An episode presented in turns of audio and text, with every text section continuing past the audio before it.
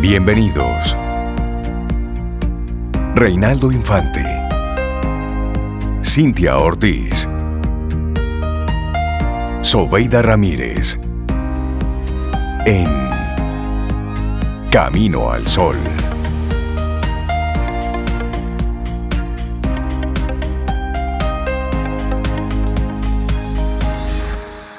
Hola Camino al Sol oyentes, bienvenidos, bienvenidas a una edición más de Camino al Sol, un programa que hacemos con mucho amor y entusiasmo para tu desarrollo, para ti. Atento, atenta, porque tenemos temas interesantes. Así arrancamos de inmediato, iniciamos Camino al Sol.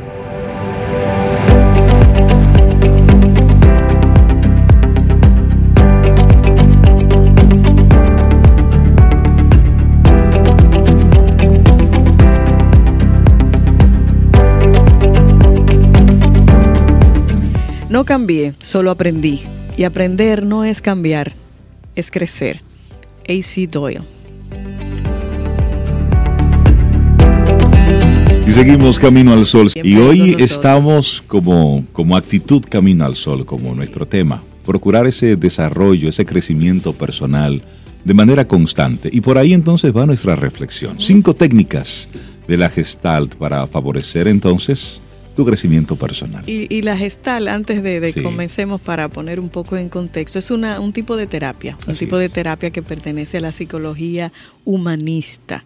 Y lo que procura, eh, bueno, es de origen alemán, su, su creador, fueron varios, pero Fritz Perls, que fue el que, el que hizo el manuscrito, alemanes todos crearon esto de la terapia de gestal, que se enfoca más en los procesos que en los contenidos y pone énfasis sobre lo que está sucediendo en el aquí y en el ahora. Así es. No en buscar en el pasado, sino ahora, en cómo te sientes, qué hace y todo eso. Bueno, y como ya tú muy bien decías, las técnicas de la gestal nos ayudan entonces a centrarnos en nuestro presente para favorecer entonces la autorrealización y una toma de decisiones que pueda ser un poquitito más acertada.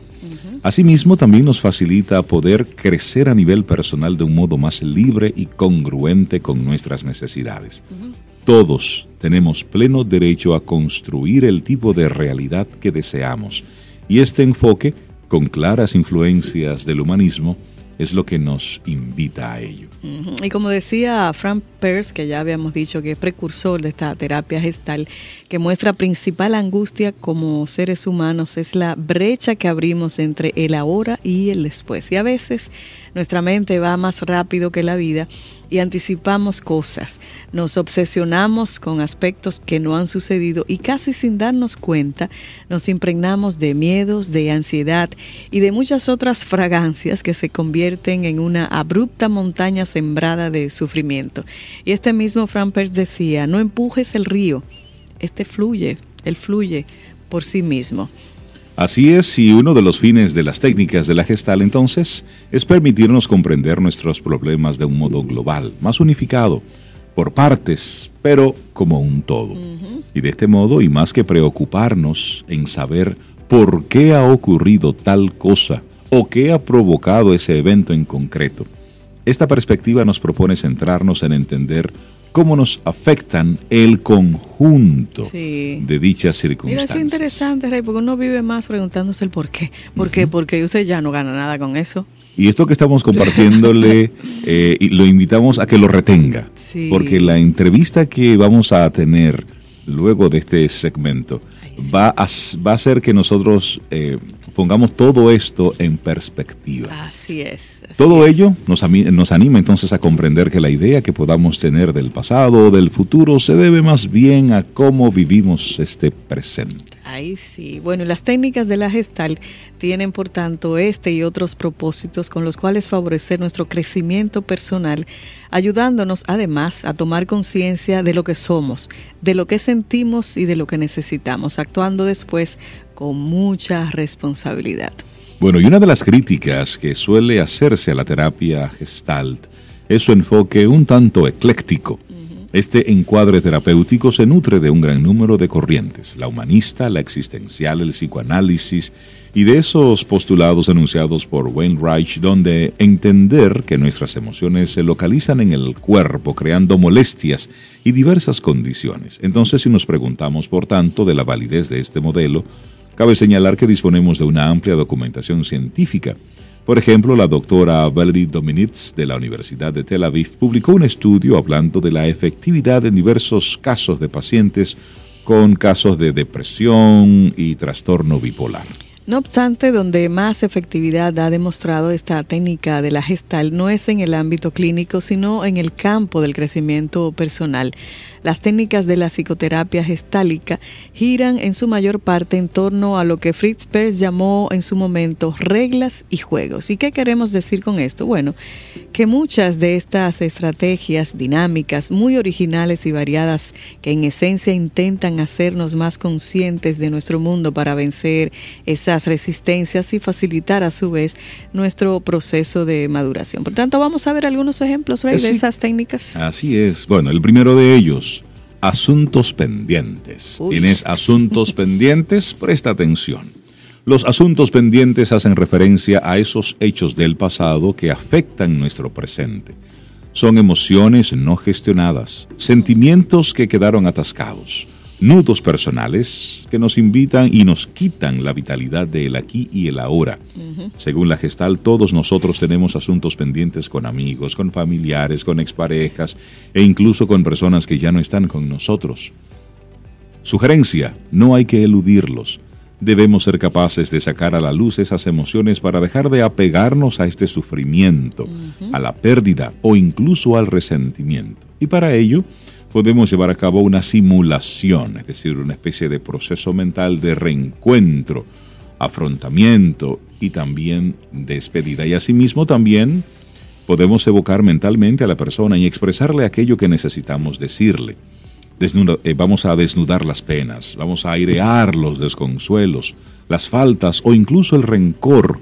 Una vez expuesto y reconocido, lo dejamos ir. Entonces cerraremos el círculo para avanzar. eso, es muy poderoso. Es decir, usted tiene una conversación con alguien que ya no está físicamente. Busque una silla y póngala ahí. Mm. Entonces, simule que esa persona está sentada ahí. Resolver y dígale todo lo que tiene que decirle. No se quede con eso. Pero una vez hecho ese proceso, usted suelta y libera y cierre ese Sí, ese, ese que tú acabas de, completar, ese soltar esos asuntos pendientes. Y tú hablaste de silla. Sí. Pues hay una técnica realmente. ¿Con la silla? Sí, técnica del diálogo, se llama silla vacía. Oye ahí. A muchos nos sonará esta técnica, la cual representa muy bien la esencia de la gestal. Se utiliza para favorecer encuentros y proyecciones imaginarias de otras personas, intentando favorecer así procesos de duelo y también para resolver traumas. Sin embargo, Dentro del campo del crecimiento personal se usa también con otros fines. Generar un diálogo interno es uno de ellos, ahí donde deben quedar escenificados nuestros opuestos. Por ejemplo, podemos promover un diálogo con nosotros mismos donde aparezca por un lado este estímulo que nos produce malestar y en el otro esa parte que desea hacerle frente para tener una vida más productiva, más libre y receptiva. Y bueno, ¿cómo se haría eso? Me noto cada día más cansado y sin fuerzas. Ya estás quitándome fuerzas otra vez, ocupas demasiado espacio en mi vida, dime qué te pasa. No me gusto a mí mismo, pienso que la vida que llevo no es la que me gusta. Entonces, en vez de quejarte durante todo el tiempo, dime qué harías para sentirte mejor. Todos esos diálogos ahí. De conversación contigo Con uno mismo, exactamente. Y cabe señalar que estudios como el llevado por la Universidad de Palo Alto avalan su efectividad para resolver traumas no resueltos. Entonces la silla vacía es con usted mismo, haciéndose ese tipo de conversaciones. Tómese un café con usted mismo y tenga esa conversación. Me gusta eso, en vez de quejarte durante todo el tiempo. ¿Qué vas a hacer para sentirte mejor? Por supuesto, eso es clave. Y eso entonces nos lleva a la tercera técnica, que es me hago responsable. esa es muy buena. Esa es otra de las técnicas de la gestal que nos puede ser de utilidad en el día a día. Que ese es el juego de hacerse responsable. En apariencia esto pudiera resultar sencillo, pero lo que requiere por encima de todo es compromiso. La finalidad es permitir que seamos más conscientes de lo que ocurre en nuestro interior, que lo percibamos, lo aceptemos y que a su vez propiciemos una conducta más activa en torno al cambio. Un ejemplo, aquí se lo ponemos, bueno, me doy cuenta de que me duele la cabeza y el estómago. Sé que le doy muchas vueltas a las cosas y que sufro estrés. Yo me hago responsable de ello y asumo que debo cambiar las cosas. Otro más, además me doy cuenta de que tengo una buena voz, me hago responsable de ella, para ser sincero, para hablar sin miedo, para respetar y para Ay, te pegó, te pegó esa, eso. sí, oye, Y para eso ti, aplica caramba. para Sí, todos. Sí, sí, hacerse responsable. Sí, tienes temor de hablar, de decir las cosas que realmente Sí. Sientes que debes decir. Bueno, pues ese además- reconocimiento está Que ahí. además uno tiende a echarle la culpa al otro, siempre. Pero ¿y usted? Siempre hay un 50-50 en muchas cosas. Y la comunicación ahí es Mitad vital. mitad. ¿Qué dices o dejas de decir? Exactamente. Bueno, otra práctica interesante es el precisamente practicar el continuo de la conciencia. Y dentro de la psicología de la Gestalt es esencial que el terapeuta tome contacto con el cómo de la experiencia de la persona más que en el por qué. Se necesita entender cómo el paciente afronta los problemas, cómo los vive, cómo los siente, cómo los interioriza. Y para ello hay que abrir, hay que abrir un espacio en el que será posible identificar cuáles son sus emociones y sensaciones presentes. Y eso es mediante preguntas tales como, dime qué sientes, dime dónde lo sientes, explícame qué notas en el aquí y en el ahora.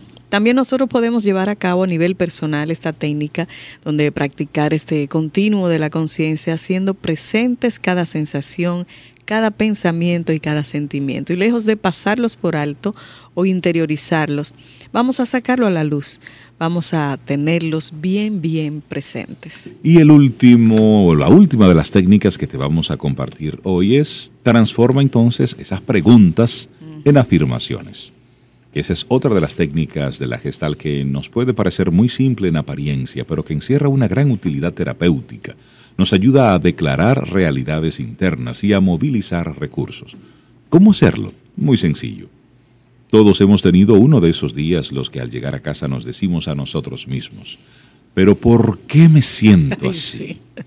¿Por qué me siento tan desesperanzado, sin fuerza? Tan bajito, tan ba- bla. Tan bla. Bueno, ¿qué nos propone la gestal? Bueno, convertir preguntas en autoafirmaciones. Aquí te comparto algunos ejemplos.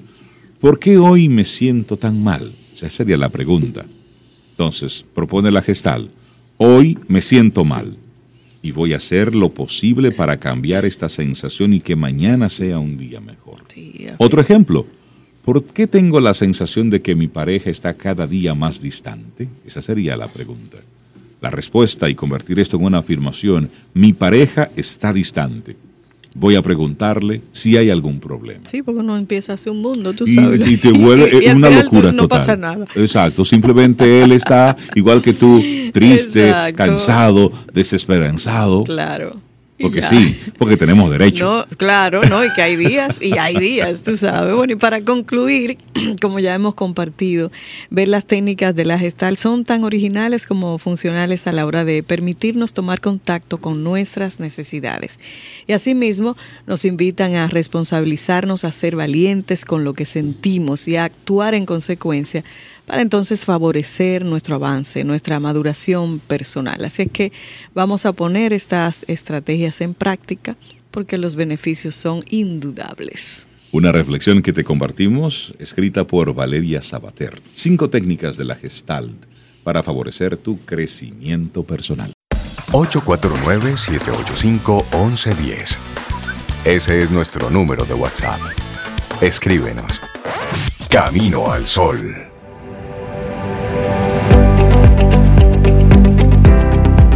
Y decía Albert Einstein que tengo que estar dispuesto a abandonar lo que soy para convertirme en lo que quiero ser.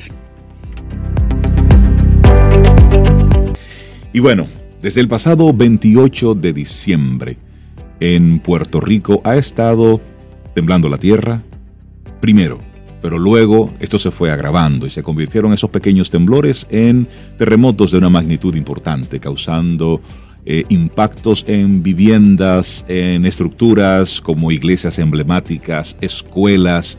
Bueno, todavía mucha gente se pregunta qué es lo que está sucediendo en Puerto Rico y nosotros desde Camino al Sol le hemos estado dando seguimiento un tanto de cerca a esto. Y nosotros invitamos a un experto en este tema y es Norberto Rojas, él viene del INTEC, precisamente para poner todo este tema desde la ciencia, desde ese concepto profesional, para edificarnos en el tema de los terremotos, la situación en Puerto Rico y por supuesto, ¿por qué no? Hablar un poco de República Dominicana. Norberto, buen día, bienvenido a Camino al Sol. ¿Cómo estás? Muy buenos días, eh, un placer y un honor estar nuevamente con ustedes, mi tercera vez aquí. Sí, Norberto ya es de aquí casi. Sí, y al ser aguilucho, pues más de nosotros. Todavía más, claro. Norberto, hace unos días estuviste en Puerto Rico, palpando como profesional la situación. ¿Qué encontraste allá? Bueno, sí, el, motivo de la visita, como bien lo indicas, es para uno eh, ver lo que ocurre allá y como profesional del área de la ingeniería, este es el único, o sea, en, cuando se habla, se habla de terremotos, yo creo que es eh, en el único punto donde no aplica, que a uno siempre le dicen, no, las personas aprenden por sus propias experiencias. Aquí no, en los terremotos se aprende de la es mejor aprender de la experiencia del otro. Entonces, ¿qué ocurre en Puerto Rico? En Puerto Rico ocurre exactamente lo que puede ocurrirnos a nosotros. Es una isla que eh, tiene varias fallas geológicas que pueden producir terremotos y una de ellas eh, se ha activado y se han producido una cantidad considerable de terremotos. Escuchaba al doctor Víctor Huérfano, que es el director de la red sísmica, indicando que desde el 28 de diciembre, el día que lo escuché, creo que fue como el día 8 eh, de enero, se habían producido más de 2.000 habían registrado más de 2.000 terremotos. Por Dios. Eh, y el más importante, 6.6 del Día de Reyes, luego 6.4. Y a partir de ahí han producido una gran cantidad de, magnitud 3, de, entre 3 y 4, 4, 5 y el último el 5.9 que ocurrió el sábado. Ahí yo estaba allá cuando ocurrió. Sí, lo ¿Y cómo tú lo sentiste? Lo se sintió. Yo estaba lejos, estaba en un pueblo que se llama Santa Isabel, que estábamos desayunando porque nos estábamos preparando para llegar a la zona donde ocurrieron, donde estaban las mayores, la mayoría de estructuras destruidas y ahí eh, se sintió, o sea, señora, bastante fuerte. ¿Durante qué, cuántos segundos? no fue algo bien breve, porque ya estábamos algo lejos del, epicentro, y, pero se sintió, diríamos, algunos eh, dos o tres segundos, pero eso parece una eternidad. Tú sabes que yo sentí un temblor aquí el sábado más o menos cerca de las se sintió, hubo personas que fue largo. fue una personas lo registraron aquí. Sí, aquí yo lo sentí en casa. Entonces ahora ahora que dije mencioné epicentro para vamos a para que la gente pueda entender lo que es la nomenclatura.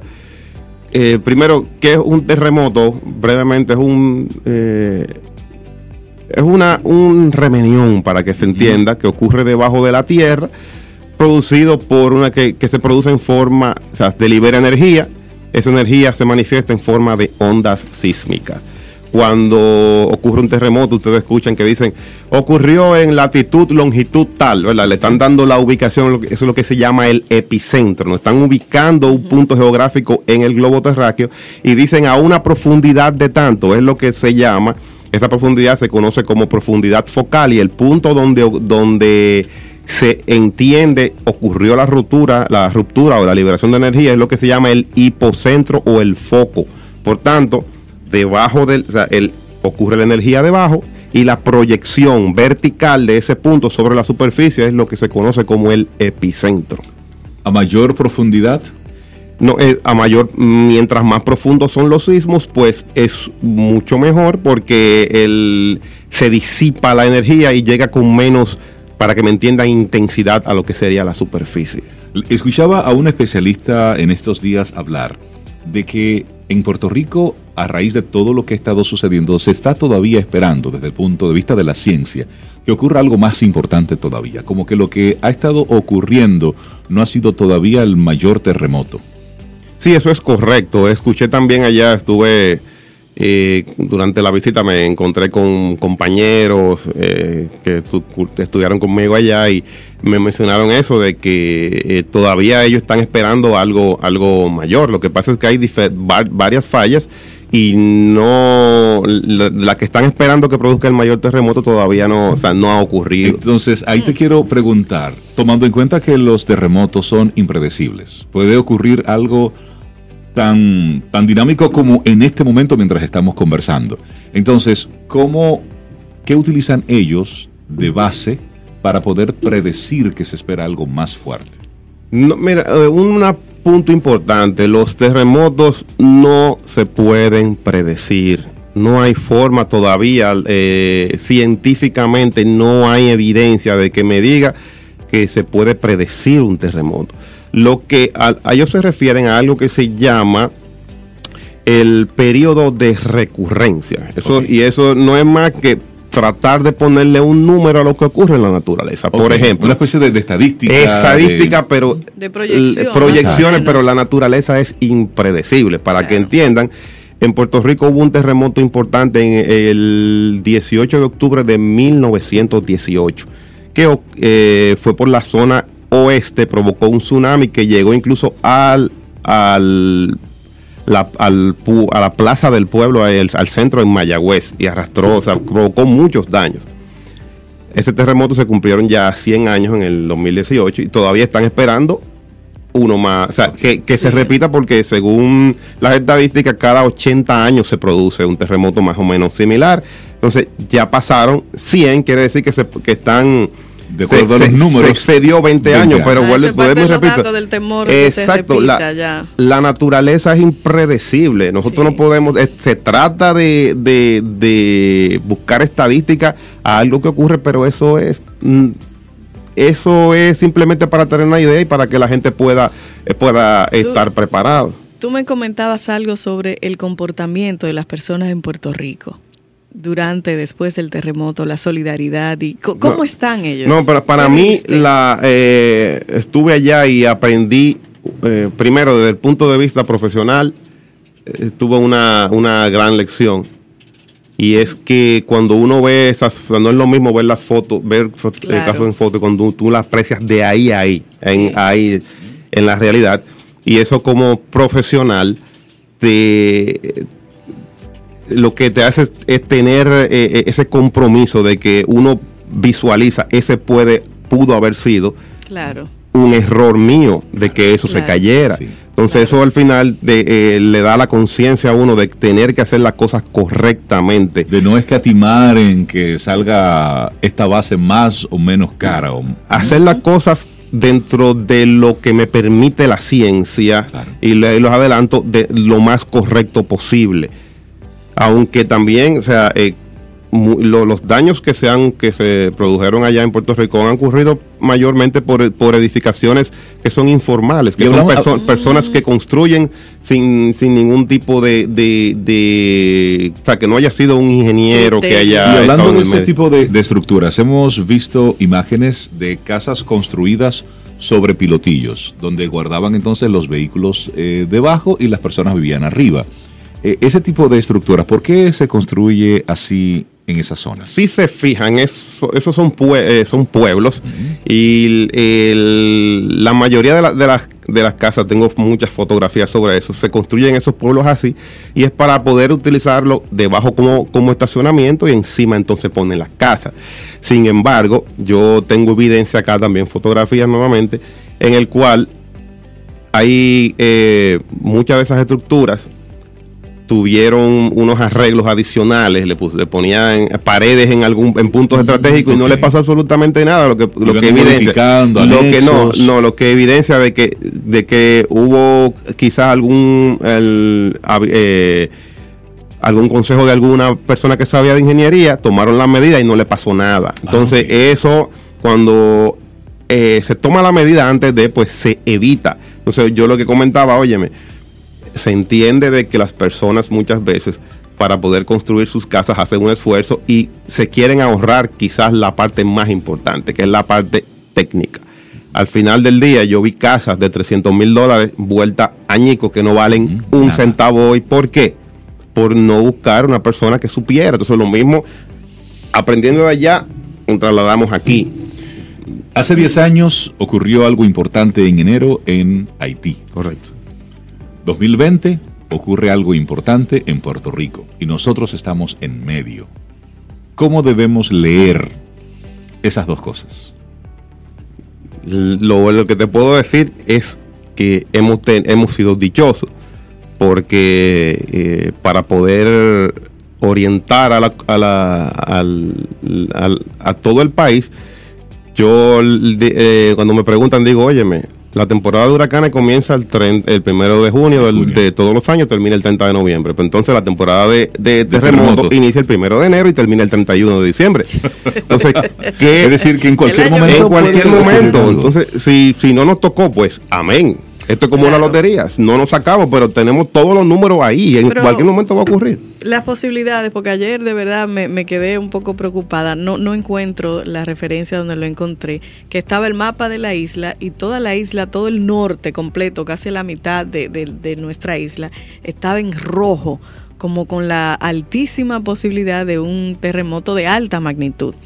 ¿Qué tan yo sé que es no, la, mira, pero... Aquí el, la evidencia más, más, eh, más palpable es ha sido la historia. Mil en el 46 tuvimos un terremoto en la zona que Nagua, destruyó esa zona por ahí. Históricamente hemos tenido terremotos que han destruido la, o sea, que incluso ha, estado documentado de los primeros cuando llegaron los colonizadores que destruyó Santiago, La Vega, o sea que la evidencia está ahí. En cual, la zona norte de República Dominicana ha sido históricamente la más impactada. La más impactada, pero nuestro país es un país, una isla relativamente pequeña y lo que se, se mueve en cualquier sitio, en todos los lugares, lo, vamos a sentir. Entonces, aquí entra en importancia, por ejemplo, eh, ¿Qué necesitamos eh, cuando ocurre un terremoto? Lo importante, el epicentro. ¿Por qué ese, ese, ese, número es importante? claro, es importante porque primero, uno, si el epicentro la ocurre en el mar, con un terremoto que magnitud de mayor de 6.5 y con una eh, tipo de, ruptura en específico,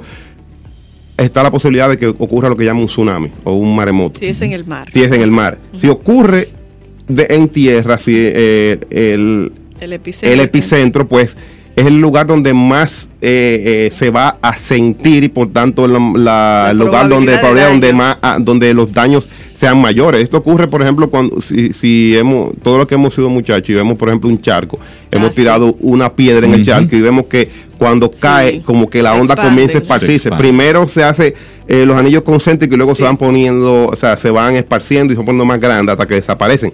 Exactamente ocurre con, con el terremoto, como son ondas, la mayor, la, en el lugar cercano al epicentro, pues va a estar mayor concentrada como lo que sería la, la, la, mayor fuerza la mayor la mayor intensidad para que se entienda a partir de ahí a medida que se va alejando pues se va disipando.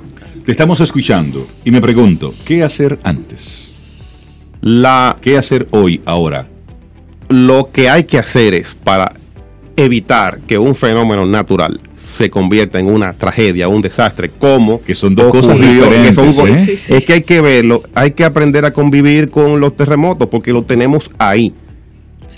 ¿Qué es lo más lamentable, podríamos decir? O por un lado lamentable y por otro lado, gracias a Dios, es que esta generación quizás no ha ha experimentado lo que es un terremoto fuerte y todavía la gente no entiende. Aquí el dominicano nosotros somos así, aquí no va a pasar nada. La Virgencita de la Altagracia. Eso no va, no va a pasar nada. Olvídense de eso, que no nos va a pasar nada. Y no es que no nos va a pasar, es que hay que, la diferencia es cuando ocurre, cuando estamos preparados, se convierte simplemente, mira, ocurrió y los daños fueron mínimos. Ahora, cuando no nos preparamos, vienen las tragedias. Por supuesto. Haití fueron 300 mil personas que todavía están, no se saben cuántos fueron. Resultado de edificaciones mal concebidas, de vicios de construcción y un largo etcétera. De muchas, muchas cosas. ¿Qué podemos hacer nosotros ahora? Primero, debemos ponernos en, sintonía con eh, los organismos oficiales, eso es importante.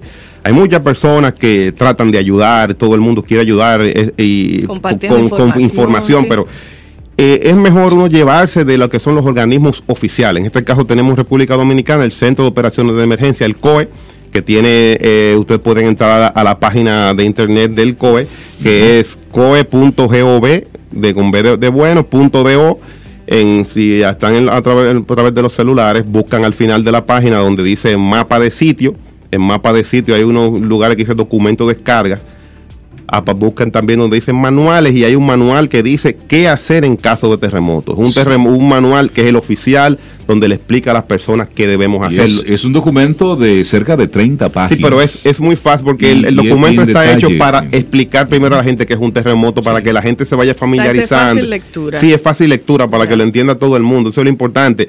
Llevarse de los organismos oficiales.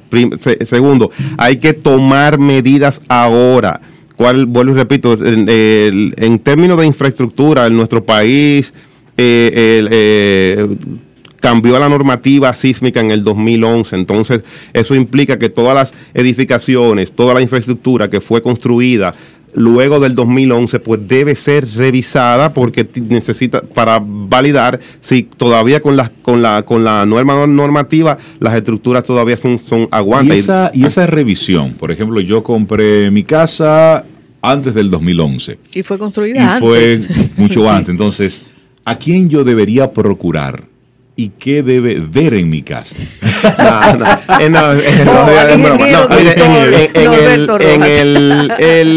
para hacer revisiones eh, legales y, evaluaciones, el, Ministerio de, Obras Públicas tiene un listado de profesionales que son calificados y certificados, están en el ministerio. Eh, usted puede conseguir ese listado por, por internet. Y ahí aparece todo el listado de las personas que usted puede buscar. Esos son, claro, sí, eh, eh, evaluaciones para ser llevadas eh, eh, realizadas por personas certificadas que luego van en los resultados tienen que ser depositados en obras públicas. No es cualquier ingeniero civil, tiene que ser especialista es un ingeniero estructural, pero por ejemplo hay compañías y, e ingenieros individuales que han sido certificados por obras públicas que se encuentran en ese listado que son los que están eh, eh, autorizados para hacerles evaluaciones. ¿Y cuáles son las cosas que un ingeniero con este expertise identifica en la casa? Los puntos vulnerables. Que es cuando alguien se dice que es vulnerable es porque es propenso a daño. Entonces se busca eh, primero ver si eh, se deben hacer una, una serie de, estudios. Esto es igual que en la medicina. Cuando uno va donde un doctor, lo, primero que uno va, el médico no lo va a ver usted por encima y le va, y le va a dar un diagnóstico. ¿Qué es lo primero que le manda a hacer a uno? Unos análisis. En ingeniería es exactamente lo mismo. Se manda a hacer un análisis, o sea, se analiza la calidad de los materiales con equipos especializados, se hacen una especie de placas que son tomografías magnéticas donde se valida la cantidad de refuerzo que tiene. Al final eso se hace un unas simulaciones numéricas considerando eh, los terremotos y con eso entonces al final se obtiene un resultado que es el, resultado de la evaluación. De esa evaluación le va a decir a uno si su estructura todavía eh, eh, es adecuada, si no, cuáles son los puntos que van a que hay que hacer, que saqué, los vulnerables. Que ¿Se pueden reforzar eso? Eh, claro que sí. Lo que pasa es que aquí entra entonces un punto que es económico, la parte económica. Que entonces se debe tomar una, una, decisión de que si vale la pena reforzar o tomar otro tipo de... o cuál es la mejor alternativa dentro de los esquemas de reforzamiento que se pueden tomar. Norberto, tendremos que invitarte de nuevo a seguir conversando, porque sobre esto hay mucho, mucho de qué hablar. esto es en el antes, pero luego en el durante y en el después Ahí tenemos mucha información que compartir. Sí, sí. Norberto, experto en precisamente en estructura, el ingeniero Norberto Rojas, docente del INTEC, que es experto en estructuras. Muchísimas gracias. Estás escuchando Camino al Sol.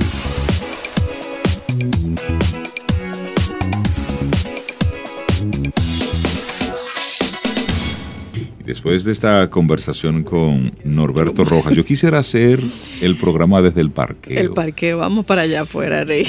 Pero vamos a hablar de conversaciones y darle la bienvenida, los buenos días y por supuesto nuestro saludo a José Bretón. Buen día, ¿cómo estás? Buen día, José. Hola, muy buen día, Reinaldo eh, Sobeida. Un gusto siempre estar acá. Bueno, bienvenido a la octava temporada de Camino al Sol parece que fue ayer, casi, casi, como dice la canción. Sí, eh, mira, hoy vamos a tratar un tema eh, de esos que, eh, como saben nuestros acompañantes, manejamos siempre que tiene que ver con la categorización. La persona categoriza cuando dice algo. Estamos categorizando de manera casi automática. Y vamos a explicar un poco el sentido de esto, vamos a explicar un poco la utilidad que tiene esto para todos los sol radio oyentes. A ver, a primera instancia, eh, nosotros necesitamos hablar sobre algo que es lo que llamamos experiencia, la vida, el cuento, la situación, la cosa. Sin embargo, nosotros estamos un poco eh, cuadriculados en cuanto a la forma en que nos vamos a referir a algo. Es decir, Immanuel Kant, que es un psicólogo y filósofo, sobre todo alemán, hace tiempo que decía que uno está estructurado de alguna forma para decir o hacer referencia a lo que va a hacer referencia. Y paso a hacer, explicarme. Cuando yo digo que algo es bueno, algo es malo, es una categorización. Cuando yo voy diciendo que algo eh, puede ser eh, excelente, no excelente, es una categorización.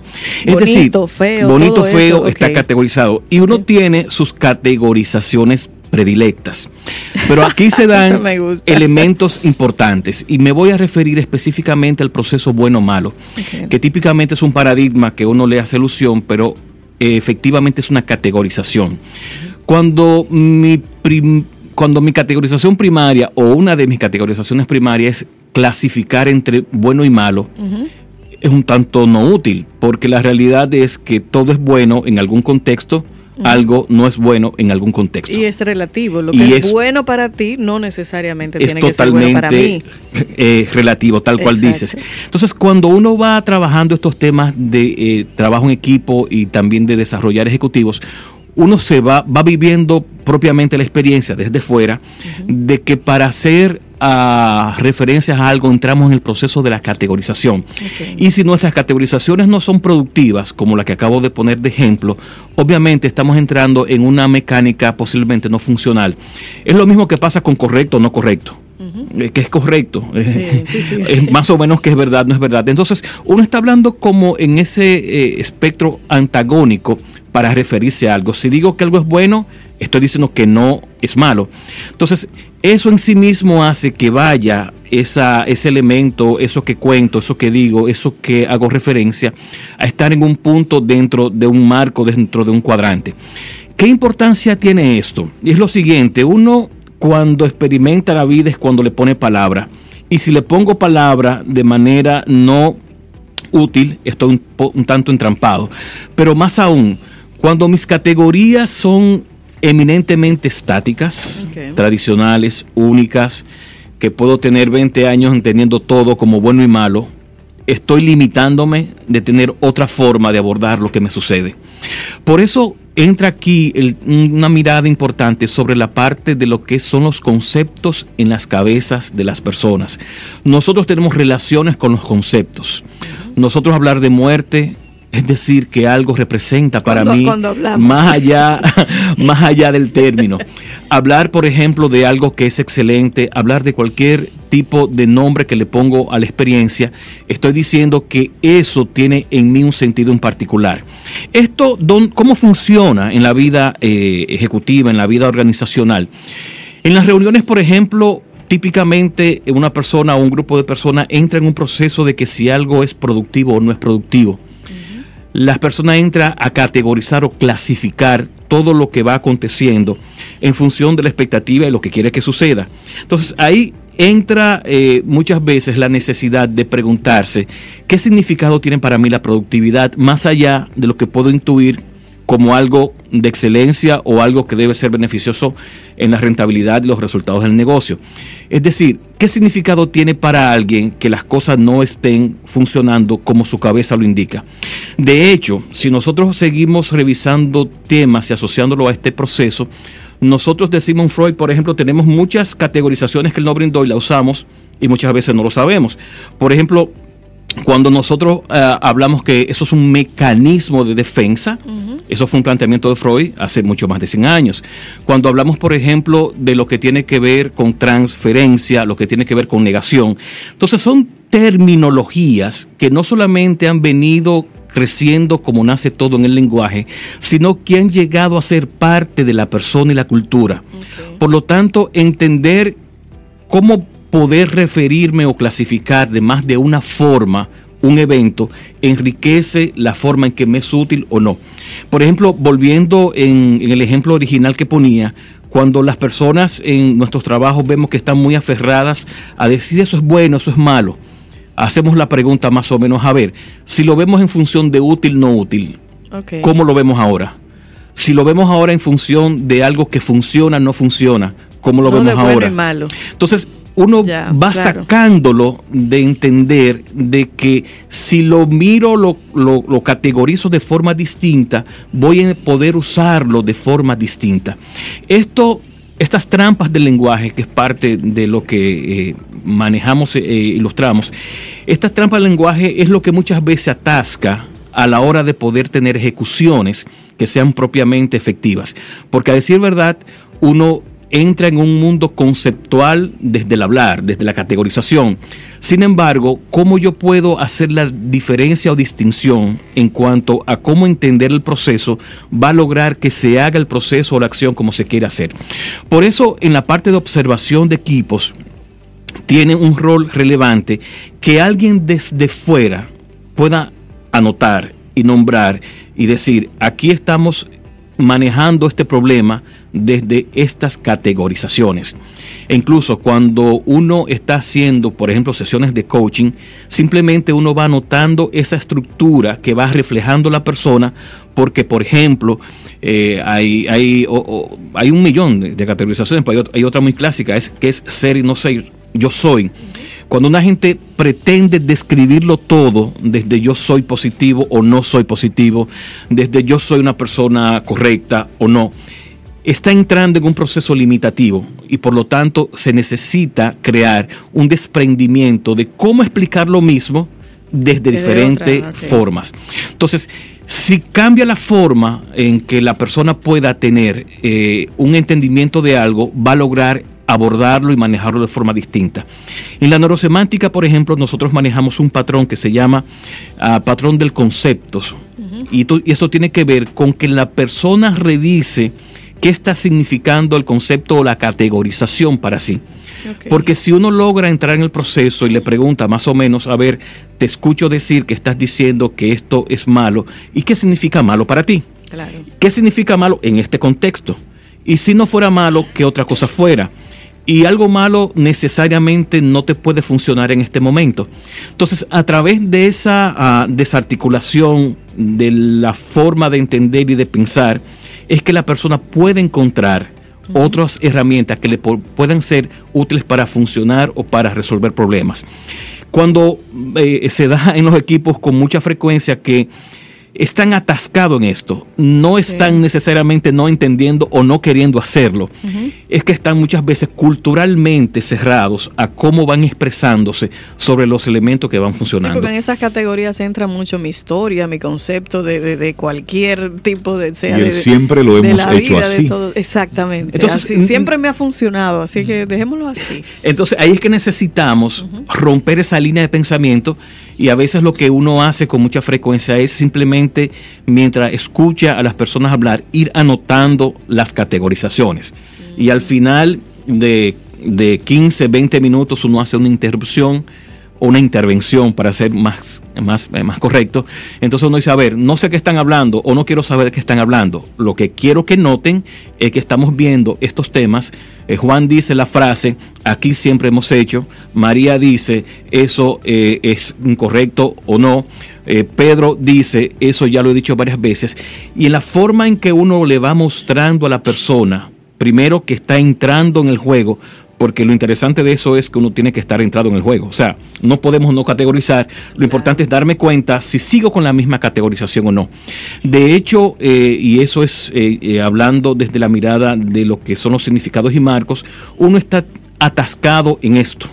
Repito, uno no está atascado ni la intención ni precisamente lo que quiere resolver.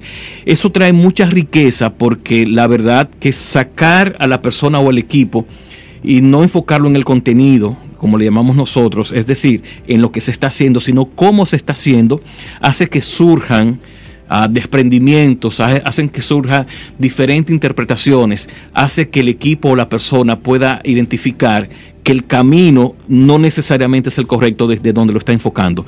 Por eso ahí hay, hay frases muy clásicas que particularmente me hace sentido. Muchas veces el problema no es el problema, sino cómo se entiende el problema. y precisamente eso es lo, lo interesante que tú abordas con los equipos, la forma de cómo se van desarrollando esas conversaciones. Es posible que algún amigo, amiga, camino al sol oyente, entienda que hay un tema de conversación en su empresa. ¿Cómo desde tu plataforma puedes ayudarlos y cómo se conectan contigo? Claro, pueden hacerlo a través de nuestra página josebreton.do, a través de nuestras direcciones en Instagram, jose.breton o Conversa Escuela, donde estamos frecuentemente no solamente ofreciendo información de lo que hacemos, sino información propicia para las personas que necesitan seguir, como yo, afinando todo el tema del lenguaje y conversación para lograr mejor vida y mejores resultados. José Bretón, muchísimas gracias por acompañarnos. A ustedes. Que tengas un 2020 espectacular. gracias. Escuchas Camino al Sol.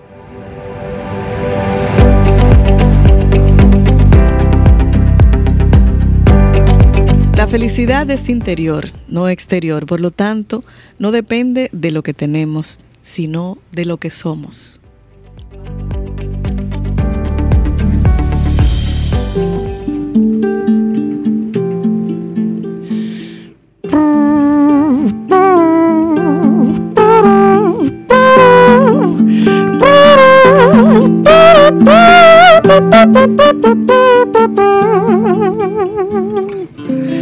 A veces no sé cómo remediar.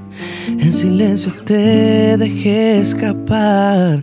Me pongo a meditar que hice mal para que me puedas perdonar. Es que mi vida es más tuya que mía. Y con un mundo en contra nunca te dejaría. Es que sin ti no me imaginaría. Pues solo te puedo amar. Y yo solo te puedo amar. Ah, amor es lo que te puedo dar. Y solo eso, y yo solo te puedo amar. Ah, amor es lo que te puedo dar. Uh.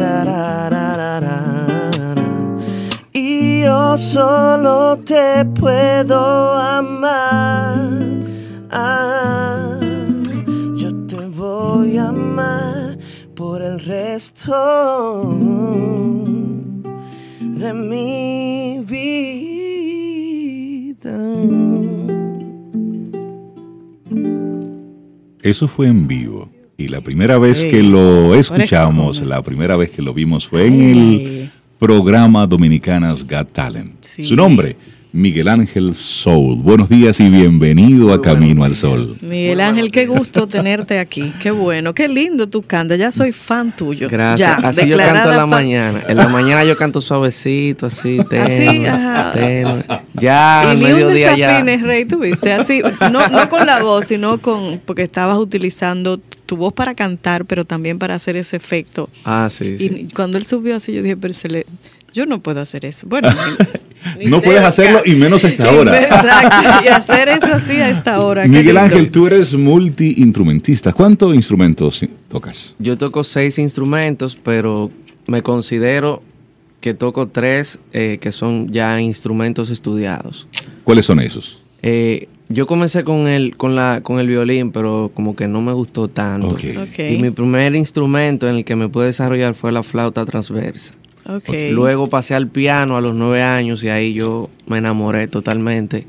La profundidad del instrumento y todo lo que yo podía desarrollar en él.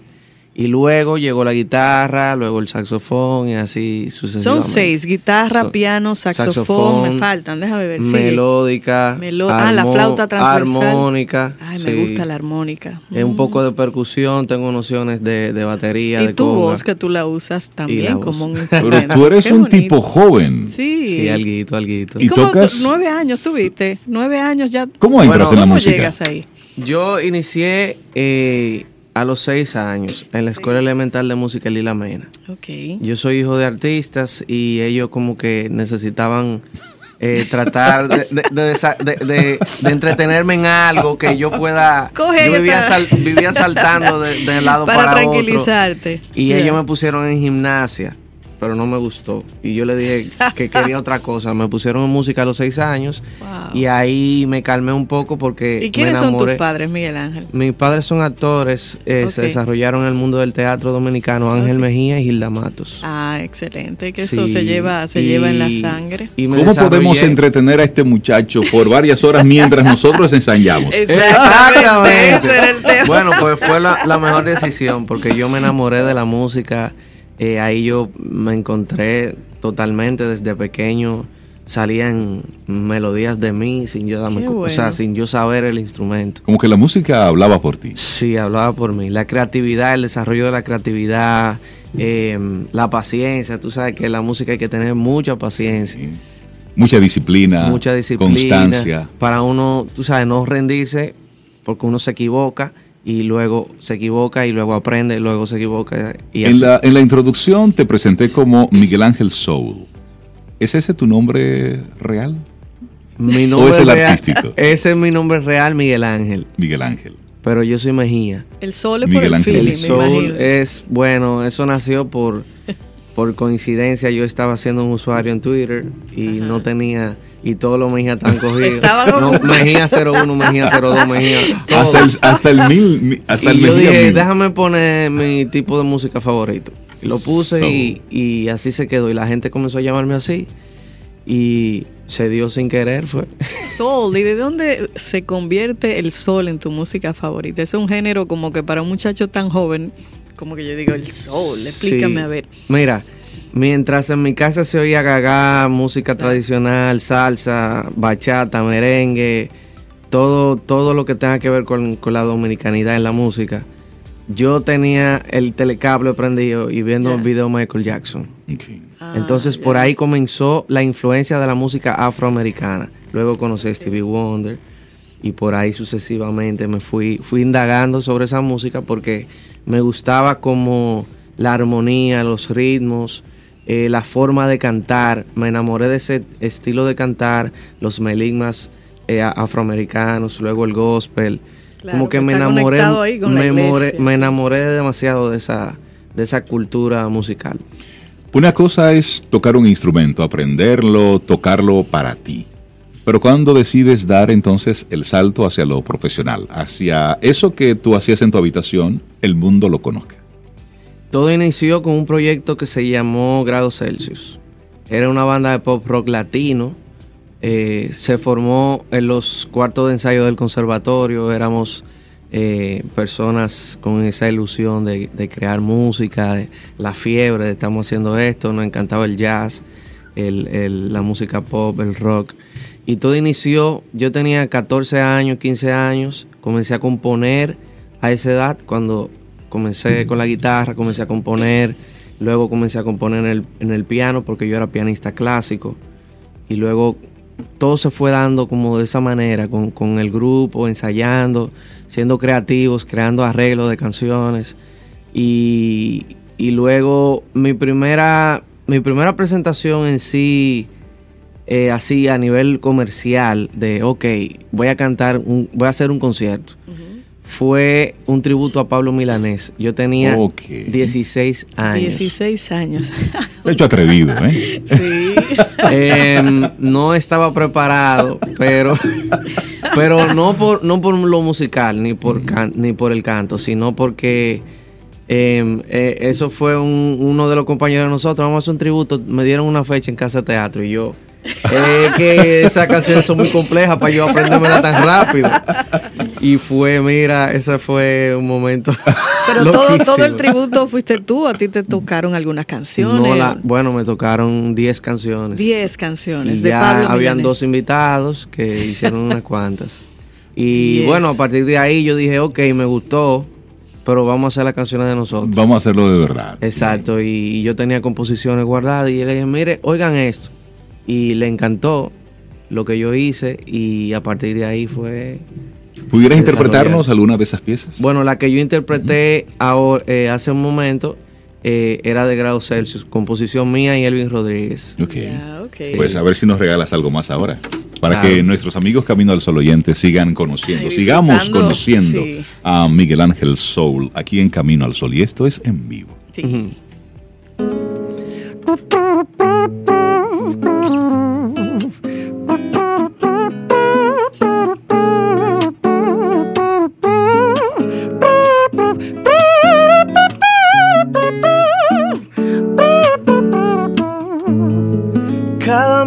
Momento que paso contigo, veo en tus labios un dulce camino. Cada palabra que dices no olvido para guardarle en mi corazón.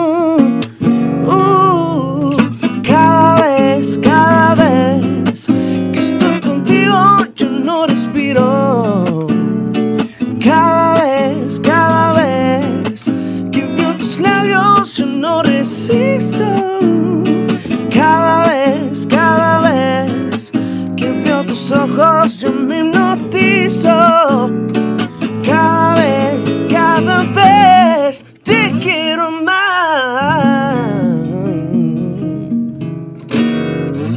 Miguel Ángel Soul aquí en vivo en Camino al Sol. Dominicanas Got Talent, ¿qué significó para ti? Significó apertura, significó entrega. Yo me entregué, fue una experiencia inolvidable porque eh, cabe destacar de, que ya yo tenía un tiempo en la música, luego, luego me retiré un poco de la palestra pública, pero seguí en la música. Y llegó el momento de abrirme, todo se, todo se fue dando por los planes de Dios, porque ahora en do- 2020 será un año para yo exponer mi alma en la música. Excelente. Y cuando llegó esa noticia de que venía la franquicia, yo no estaba seguro, los amigos míos me decían y yo dije, bueno, vamos a darle, vamos a comenzar a mostrar al pueblo dominicano eh, lo que yo puedo hacer. Toda- no es todo lo que puedo hacer, pero una parte lo mostré en Dominicanas Got ¿Y cuál fue la reacción de la gente? A mí me encantó porque yo me atreví a ser un artista diferente. Yo podía ir a piano y voz y cantar una canción de Sin Banderas. Lindo, todo lindo, Convencional emotivo, que la gente conecte rápido. Sacar lágrimas de la gente. rápido. mismo. Yo lo podía hacer, yo me podía ir por ahí. Ok. O una canción de guitarra, yo podía hacer muchas cosas.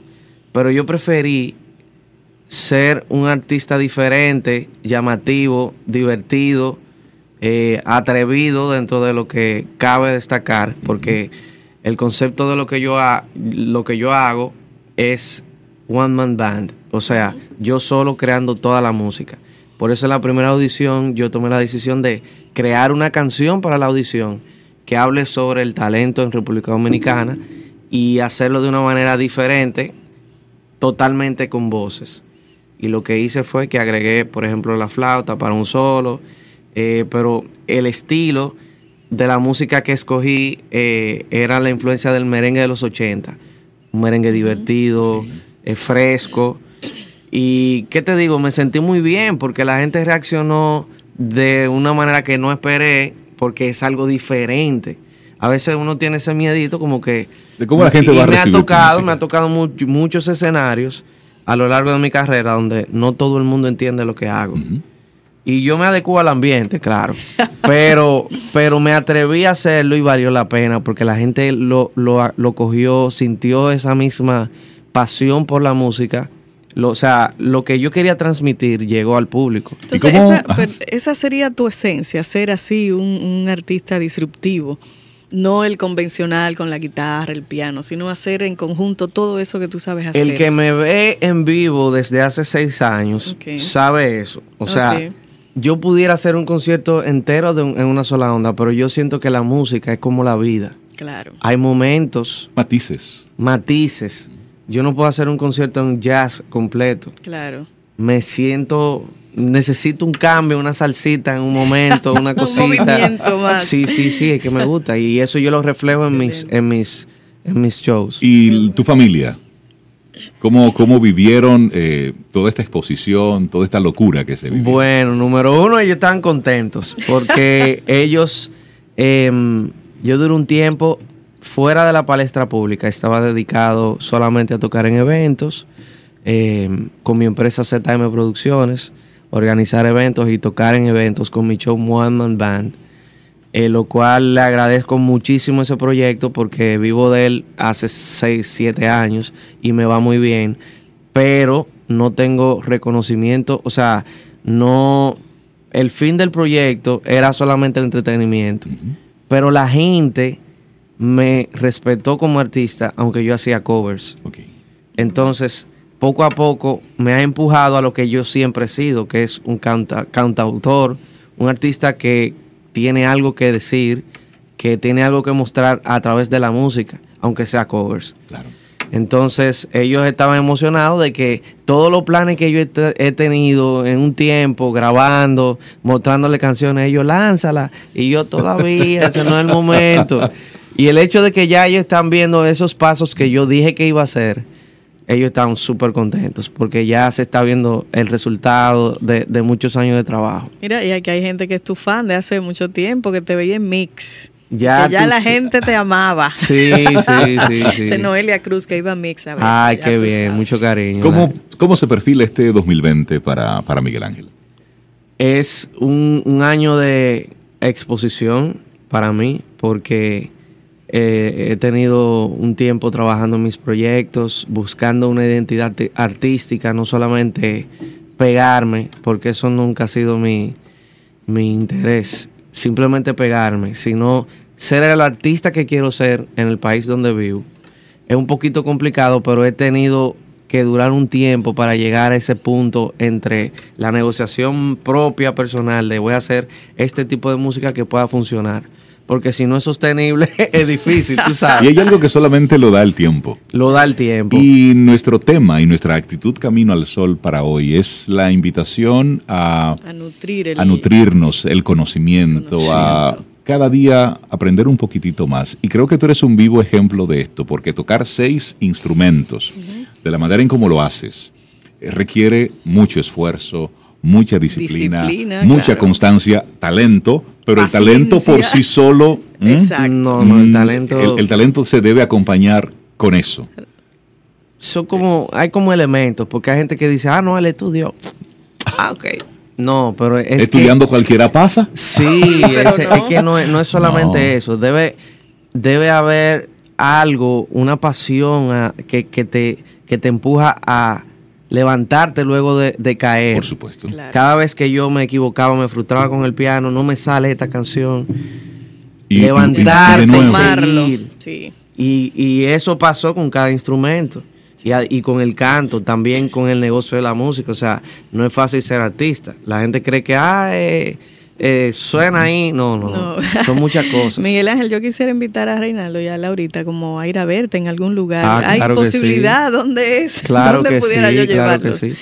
Mira, yo toco en muchos lugares en Santo Domingo. En, e- en este momento em, eh, estoy haciendo otro tipo de estrategia porque yo tocaba en muchos sitios. Ahora voy a reducir un poco y voy a hacer giras de restaurantes y bares, pero específicas. Ya. Entonces yo estaré anunciando en mis redes sociales Perfecto. dónde estaré tocando y Porque todo hay eso. que cambiar la estrategia. Sí, Pero mientras sí. tanto, me pueden ver en mi, en, en Olivia Restaurante los viernes. Se Los arma un, viernes. un corito bien chévere. Me encanta. Tipo, Bueno, pues, el música- viernes nos música muy variada, viendo. muy variada, eh, un ambiente bien chévere.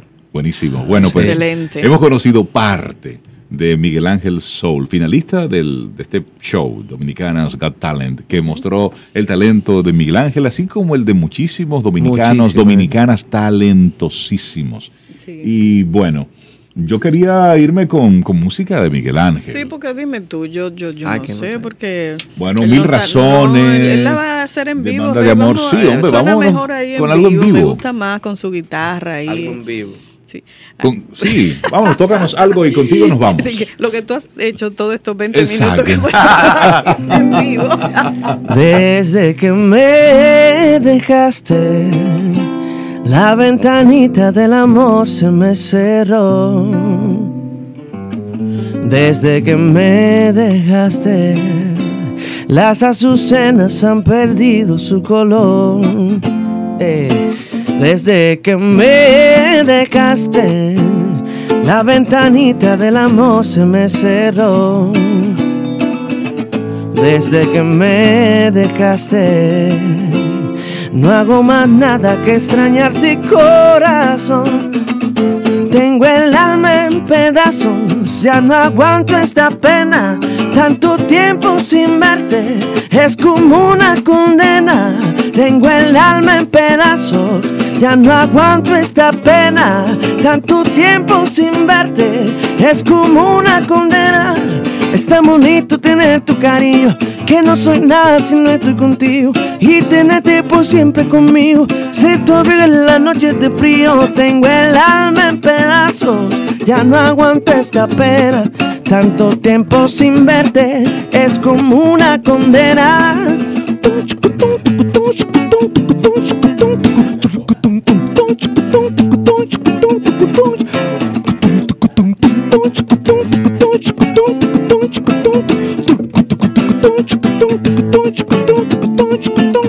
Ay, yo no sé comer la mesa con todas sus exigencias. No sé qué se siente en el confort de una jipeta. Yo no sé la marca de tu ni tu cartera, ni tu pintabio que usa cuando tú me ves.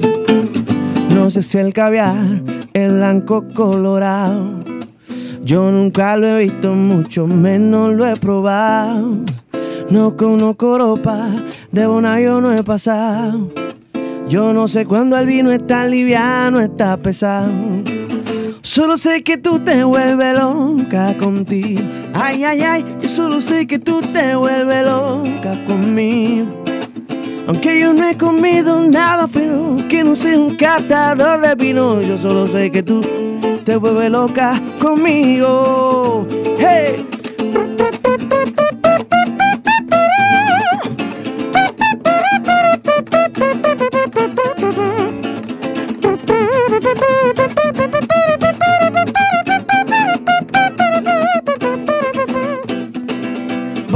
Volare, oh oh, cantare, oh oh oh oh, nel dipinto y su joy, felice de stare lassù.